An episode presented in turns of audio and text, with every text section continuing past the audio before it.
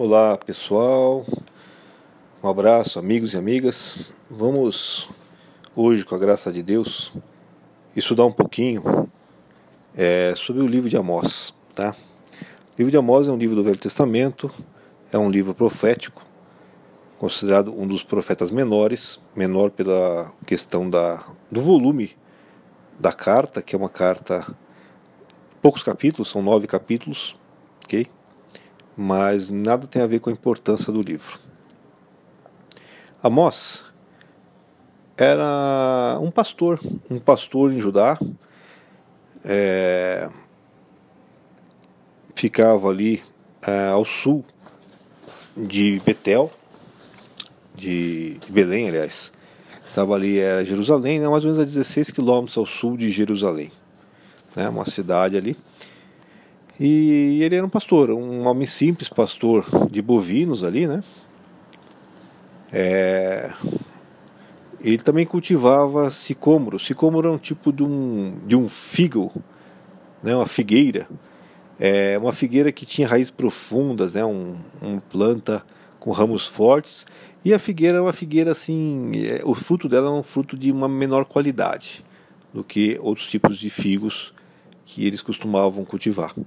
Então ele era um pastor, assim, você vê que era um pastor, um cara, um homem simples, um homem que é, não tinha, não era nenhum homem religioso no sentido de pertencer ao sinédrio ou pertencer a grupos religiosos poderosos ou influentes em Judá e muito menos em Israel, né?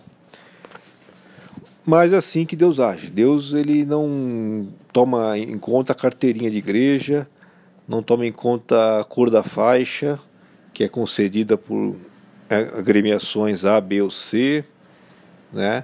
É, que são concedidas por mão de homens, mas Deus usa aquele que Ele quer, ensina aquele que Ele quer, pra, e manda falar aquele que Ele quer, tá? Então é assim que funciona com Deus. Deus não está vinculado nem amarrado a ordens religiosas, nem ordenações, nem qualquer tipo de religiosidade ou então ritos de autorização humana. É, estou dizendo isso porque é importante que todos saibam que Deus tem uma ligação direta com o homem hoje, em Jesus Cristo, e que nenhum homem pode impedir esse contato com Deus. Nenhum homem pode autorizar ou desautorizar alguém a ter contato com Deus e a falar em Deus e a viver uma vida com Deus. Nenhum homem tem poder para amaldiçoar ou abençoar se Deus já tem contato direto com aquele cidadão. Nenhum outro homem poderia impedir esse cidadão de vir a Deus ou e ser abençoado por Deus. Ok? Então é importante que haja essa compreensão. E então Amós é, lá em Judá, né? Ele nasceu ali numa cidadezinha ao sul ali de, de Jerusalém, ao sul de, de Belém, inclusive, né? É, 10 quilômetros assim ali ao sul de Belém. E Deus apareceu, né? Deus, Deus é, falou a ele para que ele fosse, ele fosse profetizar em Israel. Então ele teria que sair lá de Judá lá da região que ele estava, né? E subir lá para Israel para profetizar contra Israel. Isso se deu é, numa visão mais ou menos é, prevista aqui na, na Bíblia dois anos antes do terremoto. Então, esse terremoto provavelmente foi um grande terremoto que ocorreu na região porque ele, ele é citado aqui de forma expressa e, e é claro que aquela região é, existiam ali vários tremores de terra, né? Então, para ele ser citado aqui é porque deve ter sido um terremoto mais relevante que ocorreu naquela época. Naquela época, o Israel, quem reinava era o Jeroboão II, e em Judá era o rei Uzias e depois o rei Azarias. É mais ou menos 740 antes de Cristo ali. Mais ou menos, né? Esse é o historiadores, né, que, que fazem estimativa pelos livros, pela história. E Então o Senhor ali, é, falando com, com Amós, né? É, diz né, que o Senhor bramará de Sião, está lá em Amós, e de Jerusalém dará a sua voz. E que haverá pranto entre os pastores em Israel, haverá seca no, seca no cume do, do Carmelo. O cume do Carmelo é uma colina, é numa área florestal, próximo ali do Mediterrâneo. Então era uma área, uma área bem arborizada, uma área é, rica e úmida, né? E Deus avisa que, olha, haverá seca no cume do Carmelo. E inclusive isso está em Deuteronômio 28, de 20 a 24. É uma das maldições é a seca, né? Uma das consequências que ocorre contra o pecado, né? A, a Síria, a Síria, né? Já, é, havia derrotado a, a, a, Síria, no caso, né? A Assíria havia derrotado a Síria na época de Jeroboão II, né? E esse rei, ele era muito atento, muito esperto, né? Esse rei de Israel. Ele se aproveitou daquela fraqueza da Síria e tomou terras, né? Retomou terras ali é, para Israel. Isso foi aumentando a prosperidade de Israel. Israel foi uma época, aquela foi uma época de muita prosperidade, muita riqueza, é, muito luxo, muita abundância. E por incrível que pareça, né, é, as coisas vão melhorando e as pessoas foram se afastando de Deus. Ah, começou a haver muita corrupção social, muita corrupção política, né, muita corrupção religiosa é, a, as nações ao redor começaram a ter mais contato com Israel também. Israel começou a ter mais migrações e isso trouxe muita idolatria. Eles, eles adotaram essa idolatria, essa apostasia religiosa, os cultos a Baal, né, que vieram dos cananeus, foi incorporado à religiosidade em Israel.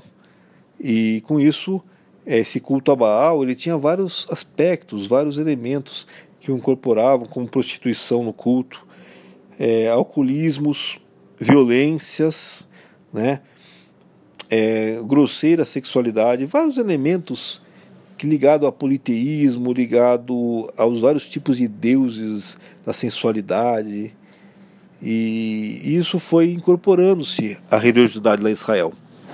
Mas por que que se permitiu isso, né? Porque a riqueza, a prosperidade, os luxos, foram corrompendo os homens, né? Eles começaram a adorar essas, essas questões que eram complementos daquela luxúria que eles viviam. E também dinheiro, né? Os próprios religiosos começaram a ganhar dinheiro, começaram a ter posses, a, muitas vantagens e poder e, e, e também é, honrarias. E isso foi subindo a vaidade, foi subindo a avareza e a justiça social e religiosa que havia no povo foi apagando, né? E foi se tornando uma injustiça, inclusive atingiu até o, o sistema judicial de Israel. Passou a ser uma justiça corrompida, né? Uma justiça que não mais cuidava da do que era correto, né? Não, não mais pendia a balança para aquela que é para a justiça, para a correção, mas começou a, a proteger os ricos e os poderosos. O que eu estou falando aqui, isso ocorreu em Israel, tá? Mas se você quiser fazer um paralelo no dia de hoje, fique à vontade. Né? O sistema judicial se tornou corrupto, se tornou uma engrenagem num sistema corrupto geral, é num esquema corrupto geral que abrangia política, religião, justiça e outros órgãos que funcionavam lá em Israel, de modo que um protegia os outros, os outros protegiam os uns, né? E por incrível que pareça, né, quando alguns é, se levantavam e que se queriam se manter justos e corretos, tanto do judiciário quanto de outros, outros elementos e ações e funções, eram perseguidos de uma forma ou de outra, é, no momento oportuno eles perseguiam, eles enfraqueciam e atemorizavam essas pessoas. Tanto que muitos desses começaram, a própria Bíblia diz aqui em Amós, né? Começaram a ficar quietos, em silêncio. Era o momento do silêncio, não adiantava mais falar, não adiantava mais lutar contra a injustiça, porque não teria frutificação essa luta. Ou seja, o a justiça, o sistema judicial israelense estava totalmente que era a última fronteira contra os abusos políticos e religiosos e, e militares estava corrompido e, e começou a fazer parte da engrenagem da corrupção. Então, quando você via, como hoje você vê às vezes, né, notícias de um procurador, de um delegado, é, de, um, de, um, de um pastor, conforme o Evangelho, levantando a palavra e falando, eles são perseguidos, são tidos como apóstatas, são tidos como hereges, né? e os, os procuradores, né? Aqueles que combatem uma corrupção, combatem uma sonegação, combatem alguma coisa, é, se mexer com o poderoso, se mexer com algum, vai ser perseguido, vai ser realmente retaliado assim que for possível, né? Assim que for possível. É isso que acontecia lá, e lá estava bem pior, talvez, né? Porque chegou ao ponto de que ninguém mais falava. Nenhum daqueles que se agiam com justiça, com correção, não conseguiam mais falar. Né? Não adiantava mais falar. É realmente o fim da esperança. Né?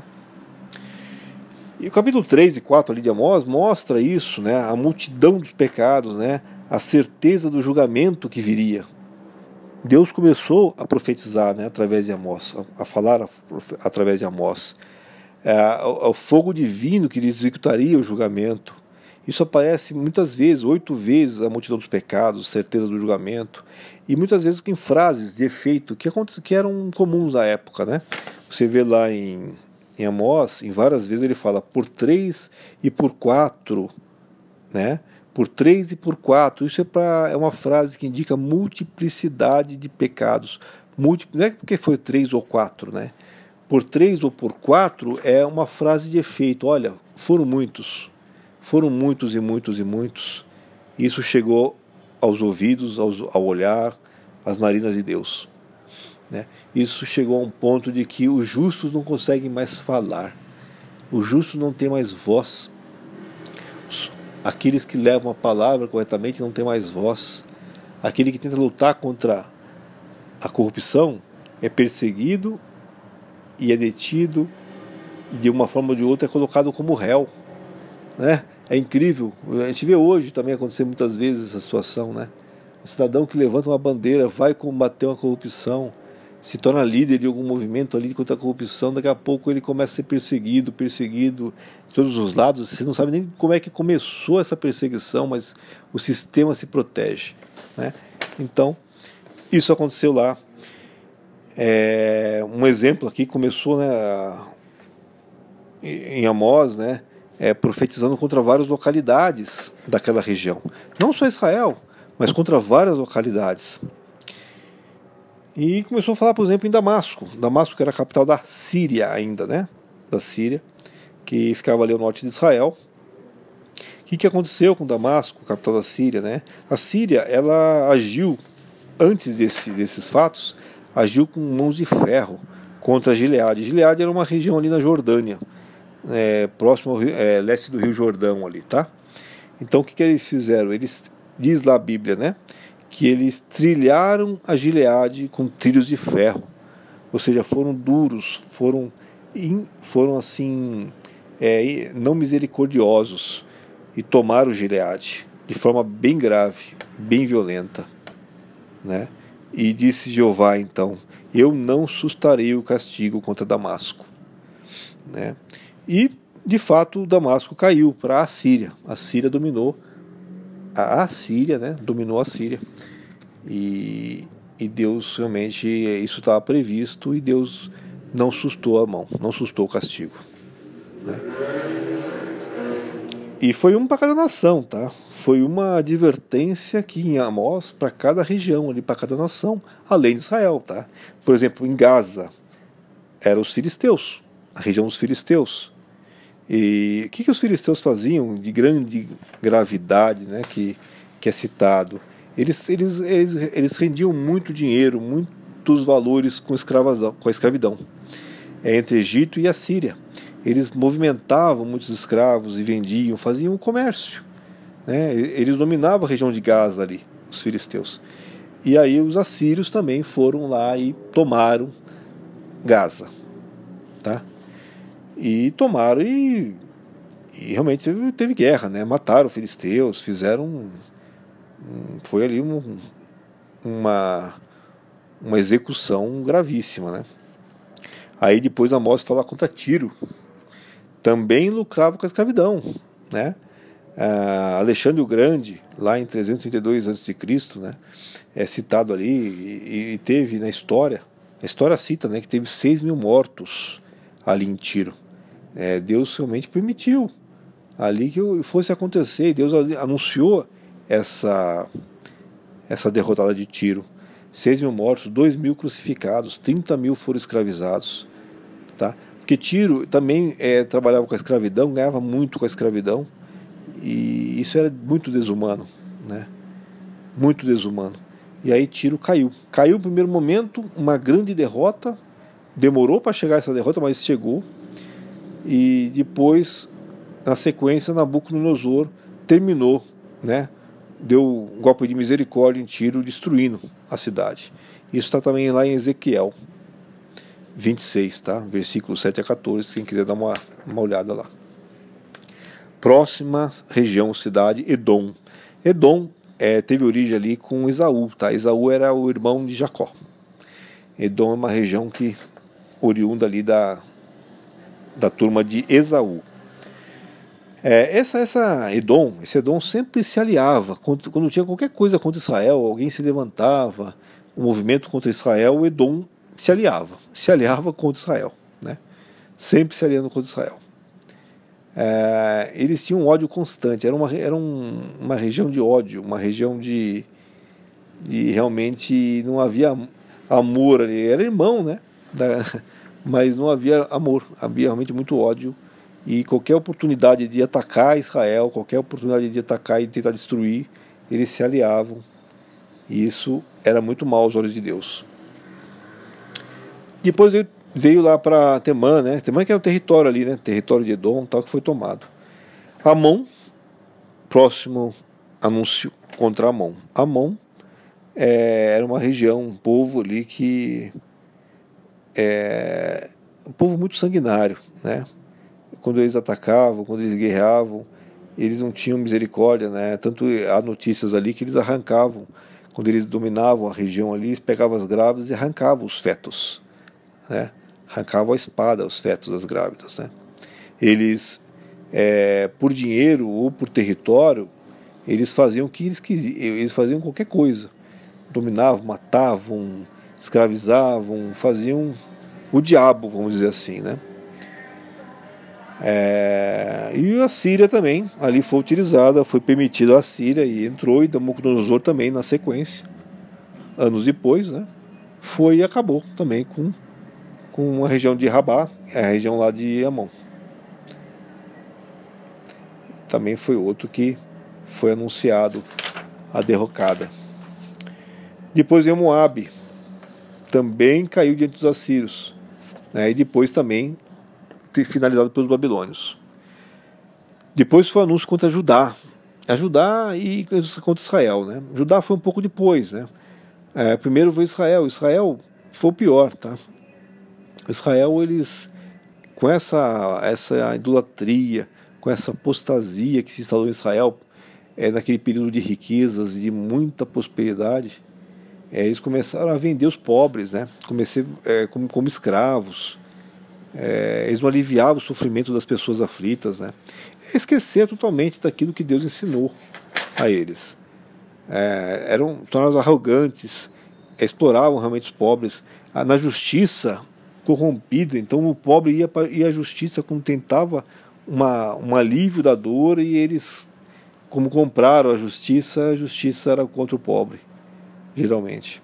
E isso tornou realmente nenhuma esperança mais àqueles que viviam em Israel. Diz aqui também o culto a Baal, idolatria, apostasia, né? E, que, e, e, tem uma frase interessante que diz ali né, em Amós que eles deram de beber vinho aos nazireus. Os nazireus eram pessoas dedicadas exclusivamente ao culto a Jeová. Né? E eles não bebiam vinho, eles não bebiam nada alcoólico, né? não bebiam bebida. É assim. E, e então você vê que a deturpação foi tão grande que até os nazireus começaram a tomar os vinhos. Né? Foi feito, né, então, o anúncio a Israel e que seria, então, é, receberia a retribuição né, por aquilo que fez e pela sua, pelo seu culto a Baal. Israel seria o exemplo, né, porque Israel era a terra eleita, né? E Deus e aqui está dito, olha, a terra eleita vai ser o exemplo, né? Ela foi muito corrupta e as nações ao redor também no mesmo passo. Ela foi eleita para modificar a situação das, das, dos povos ao redor, mas ao contrário, ela se tornou como os povos ao redor. Vemos a igreja, né? Imagine hoje as igrejas se não estão se tornando como os povos ao redor. Né? Ao invés de ela estar ali, em meio ao povo, para salgar, para aliviar, né? para trazer luz, ao contrário, o culto a, a Baal, o culto a, a mamão, né? tudo se infiltra ali dentro. Terrível, terrível. Um ambiente realmente de prosperidade eclesiástica, né? A justiça corrompida, a falta de esperança. E Deus cita aqui, né, em Amós, capítulo 3, pode virar 3 a 8, algumas frases retóricas é, com relação ao castigo. É, não que Deus amasse o castigo, mas era a justiça que das próprias ações de Israel e dos povos estariam sujeitas àquilo. Deus diz lá: ó, andarão dois juntos se não houver entre eles acordo. Israel não andava mais com Deus. E se não anda com Deus, está por conta própria. E se está por conta própria, responde as consequências sem o favor divino. Diz lá também Amós: Rugirá o leão no bosque sem que haja presa? Ora, o leão, quando ruge, ele ruge no bosque, é em regra, né? Quando ele tem o alimento ou quando ele vê a presa. São situações em que ele ruge. Então, quando diz aqui, ó, rugirá o leão no bosque sem que haja presa, você já está previsto, o leão está lá. O leão está lá e Israel vai receber o leão. Levantará o leãozinho do covil a sua voz se não tiver nada apanhado? Claro que não. Né? Cairá a ave no laço em terra se não houver armadilha para ela? Também não. Ou seja, a situação estava posta, não havia mais o que ser feito. Interessante também Amós, versículo no capítulo 4, de 1 a 3, é, ele, Deus ele fala contra as mulheres lá da região. Né? É, por quê? Porque a luxúria era tão grande que as mulheres se corromperam e elas incentivavam como motores da corrupção e como motores da manutenção daquele status quo, daquela situação, aos seus maridos, aos seus né, concubinos, ou seja, aqueles que, os homens, né, que, que as tinham como concubinas também, a, elas incentivavam a manter a opressão ao pobre, a manter a exploração, para continuar as suas luxúrias, as suas riquezas, os seus consumos exagerados. Então elas, elas queriam isso mesmo, elas motivavam ainda mais os homens a manter esse tipo de situação. E Deus chama aqui, é, dá uma frase bem forte, né? Diz assim, ó: Ouvi estas palavras, vacas de Bazã. É isso que dizem Amós. Ouvi estas palavras, vacas de Bazã. Né? Bazã era uma região ali do leste da Galileia, do Mar da Galileia, uma área rica em pastagens, tá? uma, uma área muito próspera. Né? E nessa época, então, estava mais próspera ainda. Só que essa prosperidade vinha muito também das, das injustiças. Né? E Deus alerta, olha, vacas de Bazã. Por que vacas de Bazã, né? A gente vê depois ali que, que o alerta veio o seguinte: que as mulheres seriam subitamente retiradas da cidade, assim como os peixes são retirados do mar. É um alerta. Quer dizer, a derrocada de Israel e essas mulheres de Bazã, elas seriam tomadas de rapid, uma rapidez tão grande, elas perderiam todo aquele pedestal, né, de uma hora para outra, né?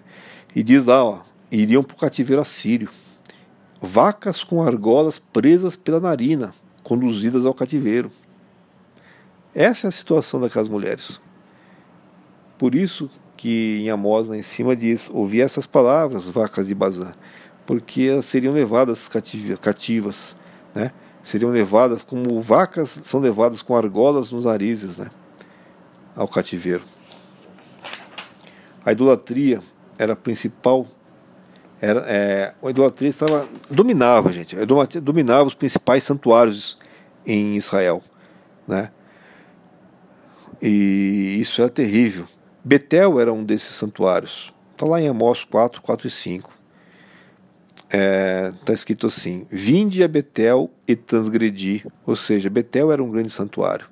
Só que Betel estava tão corrupta, tão incerta na apostasia, que está escrito: olha, vocês vêm a Betel, vocês vêm para transgredir. Vocês religiosos que vêm aqui, dizendo que vem em meu nome, vocês vêm para transgredir a minha palavra. Né? Salomão dizia já, desde Salomão, 1 Reis 8, 33, 37, dizia: os, a desobediência de vocês né, é, vai trazer as consequências, desde fome, quando fala lá, vocês vão ter os dentes limpos, né, é sinal de fome. Em Amós 4,6 diz: ó, também vos deixarei né, com dentes limpos, sinal de fome. Sede, a seca lá no, no Monte Carmelo, né? O fracasso no plantio, as pragas, as derrotas militares, a devastação, o fogo. Né? Isso são consequências que viriam àqueles que se afastam de Deus, não porque Deus é mau ou Deus queira isso, é porque isso é consequência, consequência dos próprios atos ali, da própria construção que eles fizeram. Então Deus, em Amós, anuncia a queda de Israel com lamentação, né? Nunca mais tornará a levantar-se. Né? A cidade da qual saem mil conservará cem. Então está dizendo aqui da derrota, derrota militar de Israel. Não adiantava fortalecer a cidade, o exército, né? porque seriam derrotados. Deus recomenda, olha só em Amós 5, versículo 4, Deus fala assim: recomenda que o busquem e vivam, me busquem e vivam, né? Mas eles não queriam saber. Os principais templos, principais templos naquela região, em Israel, era Betel, né? E também Gilgal era outro.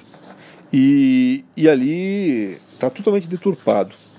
Né? Eram, vamos imaginar hoje, grandes centros religiosos assim que você sabe, você percebe que ali quem reina é Mamon, né?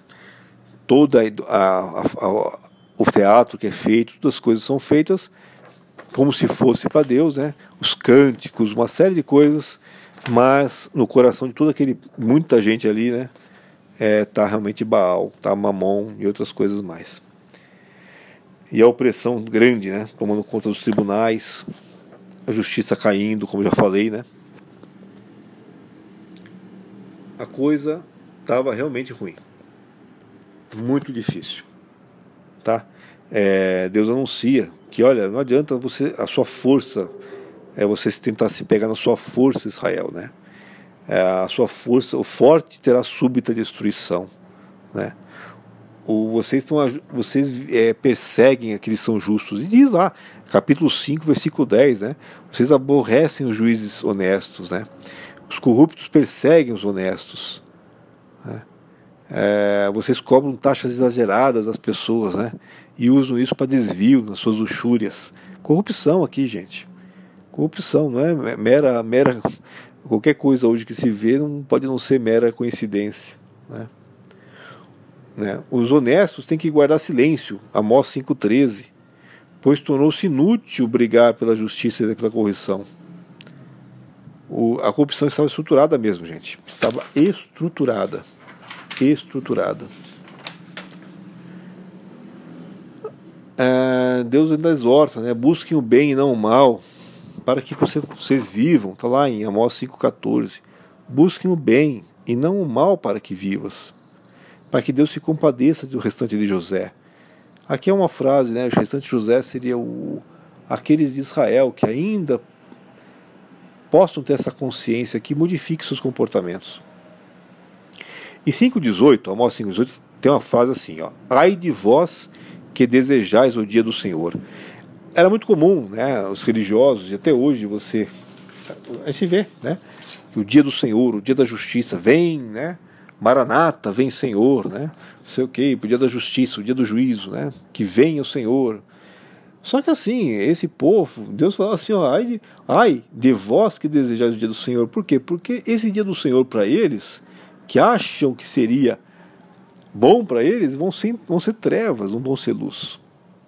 Porque vem sobre eles a justiça. Né? E esse ai de vós que desprezais o Senhor, na hebraico esse ai é, escreve-se oi, H-O-Y, né? que é um grito de tristeza diante dos mortos. É, um, é um utilizado como grito de tristeza, que é uma advertência de morte para os vivos. Né? Então, esse ai de vós que desejais o dia do Senhor é uma advertência gravíssima àquele povo. E diz lá, ó, Amós 5,20: Não será, pois, o dia do Senhor trevas e não luz? É lógico que será trevas uma, uma, uma aglomeração de pessoas religiosas que fingem ou é, fazem um teatro ali de relação a Deus, mas sem amor, sem realmente amor, sem realmente cuidado com, com, com os necessitados, os aflitos. Ora, o que, que, é isso aí para Deus? Né? O que, que é isso para Deus?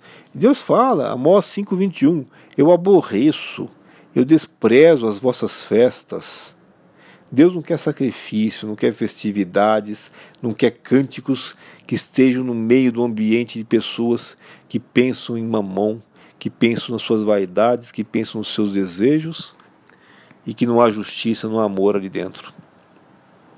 Tá? Então, é, sei lá, a gente vê, eu fico às vezes olhando, observando encontros religiosos, aí as pessoas começam ali a querer mostrar algum tipo de ligação mais forte com Deus e começam a fazer umas coisas, é, tentar demonstrar dons que não tem, né? mas tentam demonstrar. Às vezes é, é, difícil dizer, porque às vezes um outro pode ser que tenha, mas e os outros que não têm ficam demonstrando aquilo, tentando aparecer, né? ou tentando até mesmo, às vezes com boa intenção, não, eu vou fazer isso porque vai incentivar a fé dos meus irmãos. Está errado. Né? Deus não precisa disso. Né? E começam a fazer esses festivais religiosos, esses encontros com uma série de fatos inexistentes ali, fraudes realmente com relação às coisas de Deus. Às vezes até não é da inocência, porque se for da inocência, Deus não, ter, não tomaria né, em, em, consideração. Mas aqui em Israel, e pode-se pensar para hoje também, avaliem, tá? sem julgar, mas observem, né, estejam atentos. Se não está acontecendo isso também, né? Aí de repente alguém ali naquela alguém lá é tido por mais importante, se ele fala, todo mundo para. Peraí. Deus aqui estava ouvindo Amós, mandou Amós falar. Né? Ele não mandou o líder religioso de Israel falar, ele mandou Amós. Né? Então eles não ouviram Amós. Agora, se Amazias falasse, todo mundo parava para ouvir. Né? Olha só, em Amós 5,22 né?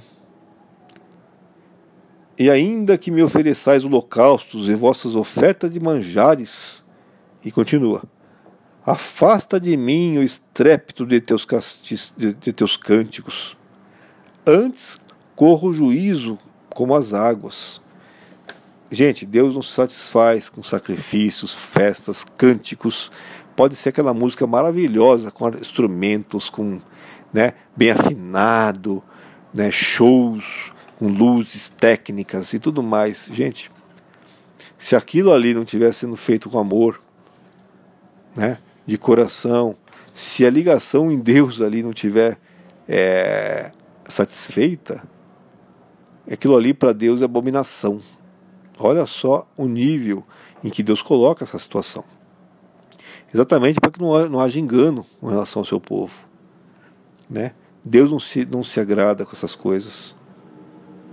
Às vezes você tem uma congregação ali de três pessoas cantando, desafinadas, sem instrumento, mas com amor a Deus, e você tem uma outra com 3 mil pessoas no estádio de futebol, com todos os instrumentos, todas as técnicas, e às vezes Deus não se atenta àquelas 3 mil pessoas, mas se atenta àquelas três daquela pequena congregação que realmente o faz por amor. Por isso é importante realmente os desígnios do coração. Por que está fazendo isso? Você está fazendo com amor? Você está fazendo ligado a mim? Ou você está fazendo por uma questão religiosa? Né? Deu, pergunte, perguntemos a nós mesmos, né? Por que, que nós fazemos coisas? E no capítulo 7, interessante, começam a vir visões a Amós. Aí já estava numa situação, né? E Deus dando as visões de que, olha, muitas coisas vão acontecer realmente em Israel. Aí vem as visões dos gafanhotos, que os, os gafanhotos viriam, comeriam toda a colheita isto, diz Amós, né? Isto me fez ver o Senhor Deus, né? E aí Amós intercede pelo povo e Deus diz lá, olha, é, desviou os gafanhotos para o mar. Deus então atende a Amós. Aí Deus mostra outra visão para Amós, o fogo desolador, o fogo que incendiaria, traria seca, fome e muitos danos, né? Então Amós intercede novamente e Deus envia brisa e chuva e afasta os incêndios. Depois, em uma outra visão do prumo, Deus em cima ali do muro, com um prumo, medindo o muro. O prumo é uma ferramenta ali que serve para você medir quanto reto está o muro, quanto não está. Né? E o muro que está torto não serve para nada, né? É um risco enorme para cair, para machucar as pessoas. E Deus mede ali Israel, já é um sinal de que, olha, você está muito torto, Israel. Você está muito torto. Não obstante isso, com as visões, Amazias, que era o grande sacerdote oficial ali de Israel, na, na, do rei Jeroboão II, ele chega e começa a perseguir Amós, né? E dizer para Amós: Olha, vai embora daqui, vai para ajudar, arruma um lugarzinho para você lá, aqui você não vai mais falar, não. E em Betel está proibido de aparecer. Mais ou menos isso disse Amazias para Amós, né? Então a voz da profecia, a voz de Deus através de Amós estava sendo rejeitada mais uma vez de forma expressa pela própria pelo, pelo sacerdote oficial, o maior ali do momento, né? E, e Deus mandou, continuou mandou Amós continuar falando e Amazias continuou, né, a perseguir Amós.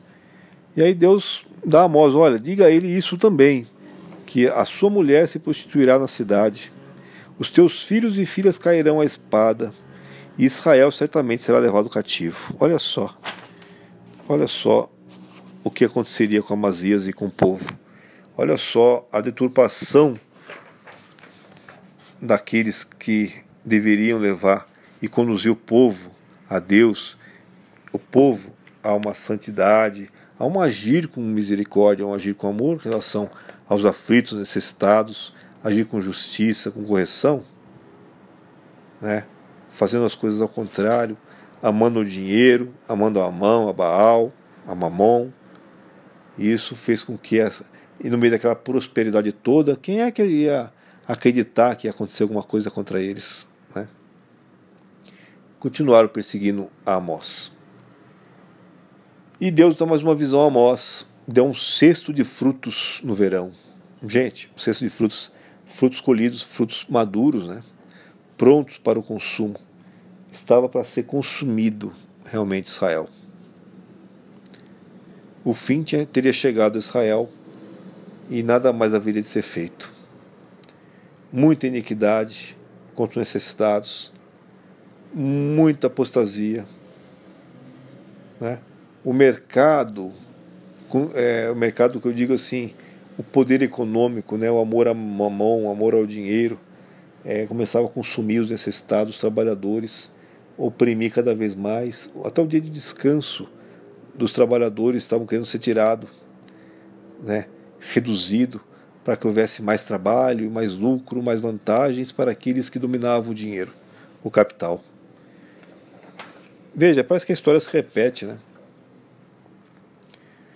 E aí vem uma outra visão, uma última visão que aparece ali, capítulo 9. É, aparece o Senhor de pé ao lado do altar. Lá havia os, os, altares, os principais altares da região eram em Betel, né, em Dan e em Berseba. Os altares. E mostra o Senhor de pé ao lado do altar. Isso aí é um sinal do julgamento. Né? Então Deus se levantou. Deus se levantou e se Deus se levantou, ele não volta atrás. Né? Todos os pecados do meu povo, do meu povo, todos os pecadores do meu povo morrerão à espada. Amós 9 e 10. Né? Mas na sequência, Deus mostra a misericórdia, porque além do julgamento predito e consequências dos próprios atos de Israel, de uma, uma linha de, ado, de adoção antes de Cristo, mas Deus mostra também a misericórdia dele, já prevendo aqui o novo, o novo sumo sacerdote, sob uma nova estrutura em na linha de Melquisedeque e não mais na linha de Arão. Então, na linha de Melquisedeque viria Jesus. Então, em Amós 9,11 diz lá: Naquele dia levantaria os tabernáculos caídos de Davi era o sinal da restauração futura e da salvação universal, não mais pela linha de Arão, não mais pela, pela linha sacerdotal que se vinha seguindo, mas aí pela ordem de Melquisedeque, né? uma que não tem princípio de dias, nem princípio nem fim de dias. Né? É, é uma outra ordem, uma ordem universal essa ordem universal da onde viria o sumo sacerdócio eterno, o sumo sacerdócio eterno de Jesus, o Filho de Deus, o Deus encarnado e que viria a ser restaurado conforme está aqui em 9:11. Naquele dia levantaria o tabernáculo caído de Davi. E esse novo sumo sacerdote é aquele que nós temos esperança hoje. Porque aquilo que aconteceu em Israel, aquela corrupção, desvairada, a gente vê acontecer muitas vezes hoje ainda. Hoje talvez vai piorar ainda. E, e, e, as coisas acontecem, a história se repete, porque o pecado ele se repete. As perseguições se repetem, a injustiça se repetem, o sistema agregado e, e formatado e totalmente engrenado, as engrenagens da máquina da corrupção, em geral, não só política, mas principalmente daquilo que seria o mais precioso, que é da palavra de Deus, né, na ligação a Deus, vem se corrompendo. A gente percebe isso e, e a consequência vem. Né? Só que hoje nós temos um sumo sacerdote, na ordem de Melquisedeque. Um sumo sacerdote que não mais será substituído em Jesus. E esse Jesus é a nossa esperança. É nele que nós temos que nos firmar, e não em governo de homens, nem palavras, nem promessa de homens mais. É em Jesus, naquilo que Deus disse, naquilo que Deus prometeu, de uma vida santa, correta diante de Deus. Essa perseguição dessa vida por decisão, por amor, né? viver uma vida de santificação e de paz em Cristo ainda que estejamos no mundo, ainda que estejamos diante dessas aflições, dessa corrupção toda que nos cerca, ainda assim, Jesus disse ao Pai, né? Peço que não peço que os retire do mundo, mas que os livre do mal. E é isso que eu peço a todos nós, em nome de Jesus. Amém. Um abraço a todos que possam aproveitar essa história, essa breve história, né? uma história muito rápida aqui que eu tentei contar, é do livro de Amós, mas demonstra, dá para entender é, o quanto Deus queria que Israel se arrependesse e quanto que Israel e os povos ao redor agiram de forma iníqua. E essa iniquidade cresce, cresce, cresce a um ponto que não é mais possível, não há mais esperança a ninguém de que isso se modifique, e aí não tem mais outra saída senão Deus tirar a sua mão de misericórdia e deixar que as, as consequências venham para a salvação desse povo, né? daqueles que ainda possam ser salvos. Porque a estrutura se tornou tão rígida, com corações tão duros, que impossível seria sem uma ruptura. Né? E, e, e Deus quer que as pessoas tenham a liberdade de escolha, possam perceber as situações para escolher.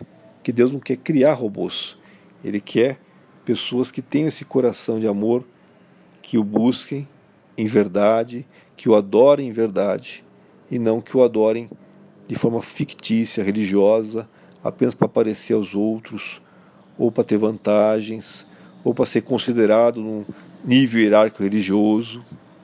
Não, nada disso serve a Deus. Né? Nada disso serve a Deus. É uma vida simples, uma vida em paz, ligada a Deus, para sermos sal da terra e luz do mundo, assim como Ele nos determinou. Em nome de Jesus, eu agradeço a presença de todos vocês aqui que estão ouvindo e que Deus os abençoe. Amém.